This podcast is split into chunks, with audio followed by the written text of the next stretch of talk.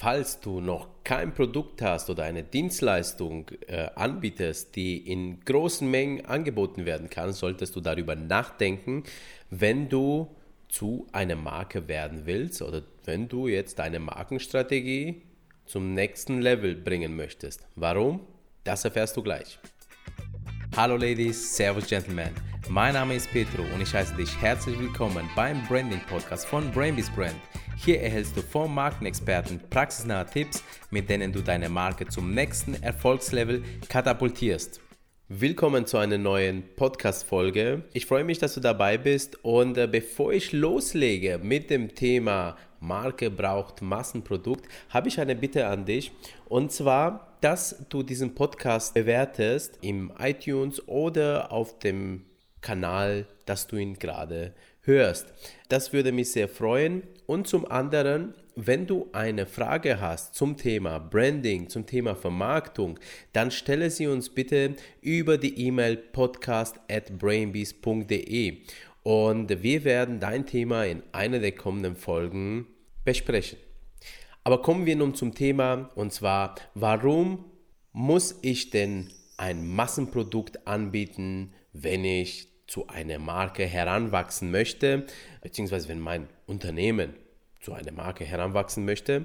Und was meine ich denn genau mit einem Massenprodukt? Also, das ist so. Im Prinzip ist ja Marke ein soziales Phänomen. Also, das heißt, erst wenn viele Leute über dich sprechen, beziehungsweise über deine Marke, hast du einen Markenstatus erreicht.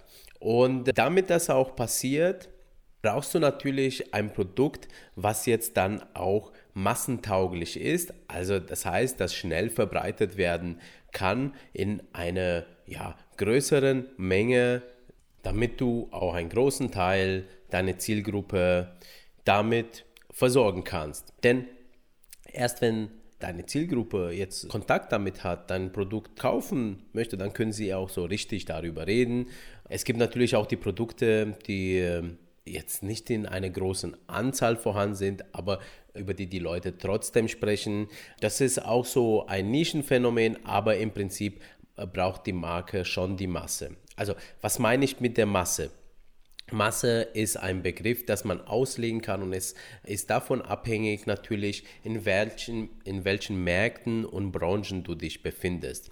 Mit Märkten meine ich einfach, bist du jetzt beispielsweise in einem regionalen Markt, wie zum Beispiel in einer Kleinstadt mit 70.000 Einwohnern, wie Bamberg hier bei uns, oder bist du eher äh, in ganz Deutschland unterwegs mit äh, deinen Produkten, oder bist du sogar ja, Europa oder weltweit? Du merkst da schon, je größer man den Trichter macht, desto mehr Menschen hat man eben in diesen Märkten. Und jetzt ist es eine Sache, des Marktanteils. Ja, Marktanteil heißt, wie viel Prozent der Leute in deinen Märkten kannst du damit versorgen und das, wie viel Prozent der Leute kaufen denn auch wirklich deine Produkte im Vergleich zu deinen Mitbewerbern. Wenn du also, ich sag mal, einen Marktanteil von 20 Prozent hast, das ist mega, das ist super viel, dann bist du ja wahrscheinlich schon der Beste in deinem Markt. Das heißt, dass du wirklich, wenn du jetzt Handys verkaufst, beispielsweise von 100% der Verkäufen in deinem Markt gehören dir 20%. Ja? Also du verkaufst, du belieferst 20% der Käufer mit Handys. Das wäre mega. Ja? Und so kannst du den Markt aufteilen. Einmal sagen wir mal, es gibt ja Unternehmen, die sind ja wirklich regional und deswegen gibt es auch regionale Marken. Du kennst vielleicht, ich sag mal, die beste Frittenbude oder der beste Burgerladen in der Stadt. Und der ist der beste deswegen, weil der kann unter anderem nämlich seine Burger in Masse produzieren und äh, der kann viele Leute damit bewerten. Wenn das jetzt eine Frittenbude ist, die jetzt nur pro Stunde einen Burger rauslassen kann, dann mag der Burger noch so gut sein, ja, aber im Prinzip kannst du dann, ich sag mal, wenn du 24 Stunden aufhaben, nur 24 Burger am Tag verkaufen. Das ist jetzt nur ja, ein blödes Beispiel, das ich jetzt ausgewählt habe, aber einfach um dir das zu verdeutlichen, was ich sagen möchte. Wenn der Burger aber schafft, seine Produktionsprozesse, seine Küche so zu organisieren, sein Verkaufspersonal, dass er am Tag 240 Burger raushaut, ja, oder sogar, ich sag mal, 500 Burger, ja, oder mehr, dann kannst du in einem Tag eine größere Menge an Leuten damit bewerten. Die Leute gehen dann nach Hause und erzählen, wie geil die Burger waren. Ja? Und das passiert dann jeden Tag. Und jeden Tag gewinnst du neue Fans dazu, beziehungsweise ich sag mal, jeden Tag haben Leute Erfahrungen mit deiner Marke und im Prinzip kauft man jeden Tag auch dieses Burger und das ist ja ganz, ganz wichtig, ja, weil Marke will er verkaufen.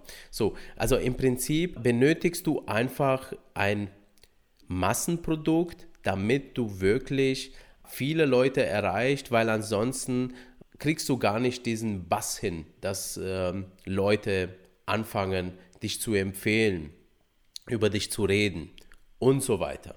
Ja? Das meine ich mit Marke braucht Massenprodukt. Wenn du jetzt vielleicht sagst, naja, aber Massenprodukt heißt ja schlechte Qualität oder so. Das ist Schmarrn, das, ja, das kann passieren natürlich, ja, dass äh, wenn etwas in Masse angeboten wird, dass vielleicht, ja, ich sag mal, der Koch nicht mehr auf jedes Tüpfelchen schaut, ob jedes Salatblatt auf dem Burger wirklich auch assrein ist. Äh, manches Blatt kann vielleicht ja angerissen sein oder so, ja. Aber darum geht es nicht. Es geht ja, also, äh, wenn, wenn du etwas in Masse produzierst, heißt es, ist ja ein gewisser Standard vorhanden, ja. McDonald's, Burger King und all die Ketten, die können ja ihre Burger ja eins wie der anderen produzieren. Also der schmeckt auch eins wie der andere. Ja? Also du siehst da, Masse hat auch was mit Standardisierung zu tun. Daran solltest du auch im Hintergrund arbeiten, damit du eben ein Massenprodukt herstellen kannst, weil mit der Standardisierung kannst du eine größere Zahl an Mengen produzieren, verkaufen. Wenn du jetzt, ich sag mal, ein Unternehmen bist, das jetzt Individualleistungen beispielsweise verkauft, Du möchtest aber mehr ja, in die Öffentlichkeit gehen, damit du die Nachfrage noch weiter erhöhst äh, nach deinen Leistungen, dann solltest du dir überlegen, wie du trotz deines eingeschränkten Ressourcen, meistens Zeit, oder ich sag mal Produktionszahlen oder wie auch immer, wie du trotzdem es schaffen kannst, einen Produkt, ja, ich spreche da nicht von vielen, sondern ich spreche nur von einem, zu produzieren. Ich, ich, ich versuche jetzt mal so von Branche zu Branche mal durchzugehen. Nehmen wir jetzt einfach mal als erstes die Beraterbranche. Ja, die Beraterbranche, schau mal, heutzutage kannst du als Berater ja nicht nur mit Individualberatung Geld verdienen, da bist du ja an deine Zeit gebunden, sondern du kannst beispielsweise ein Buch veröffentlichen. Ja? Dafür musst du einen Verlag finden, der das veröffentlicht oder du kannst es selber in Eigenverantwortung auch vermarkten. Es gibt ja sowas wie Books on Demand. Das ist auch alles kein Thema. Also sprich, du schreibst einmal ein Buch und dann kannst du so oft drucken, wie du möchtest und kannst dann damit einen Großteil der Leute beliefern. Ja, Interesse natürlich vorausgesetzt und da gehört die Vermarktung dazu. Dann äh, nehmen wir beispielsweise vielleicht mal den Kreativen, den Designer. Ja, der Designer, der designt ja gerne, der ist Künstler unter anderem, wenn er mal nicht äh, Auftragsarbeiten für ein Unternehmen macht äh, oder für sonst eine Organisation. Also, welche Möglichkeiten hat der Künstler, Massenprodukte herzustellen?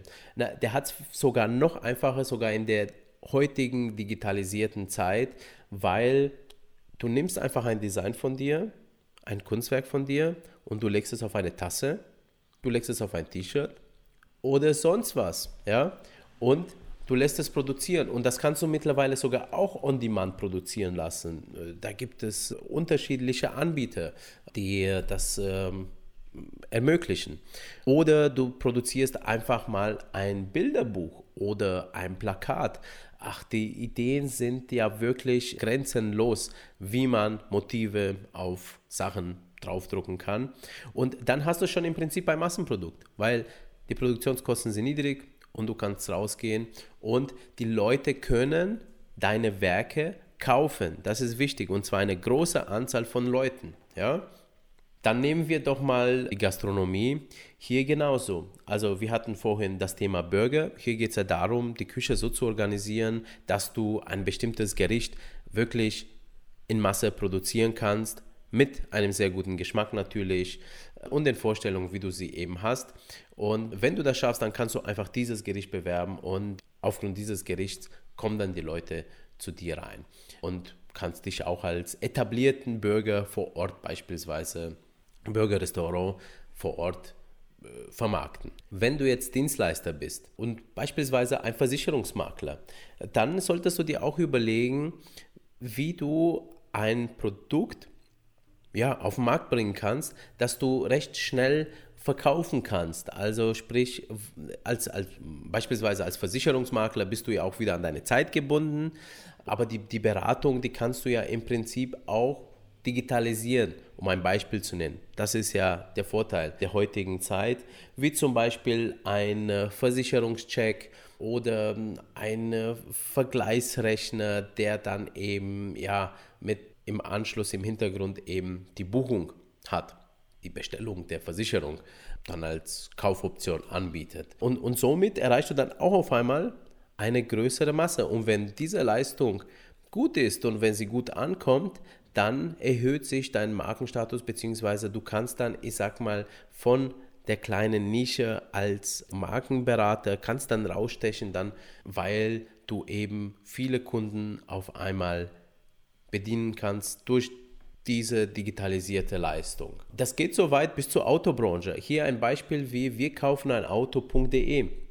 Du kennst die Fernsehwerbung sicherlich und äh, die haben auch nichts anderes gemacht als die Möglichkeiten des Internets genutzt.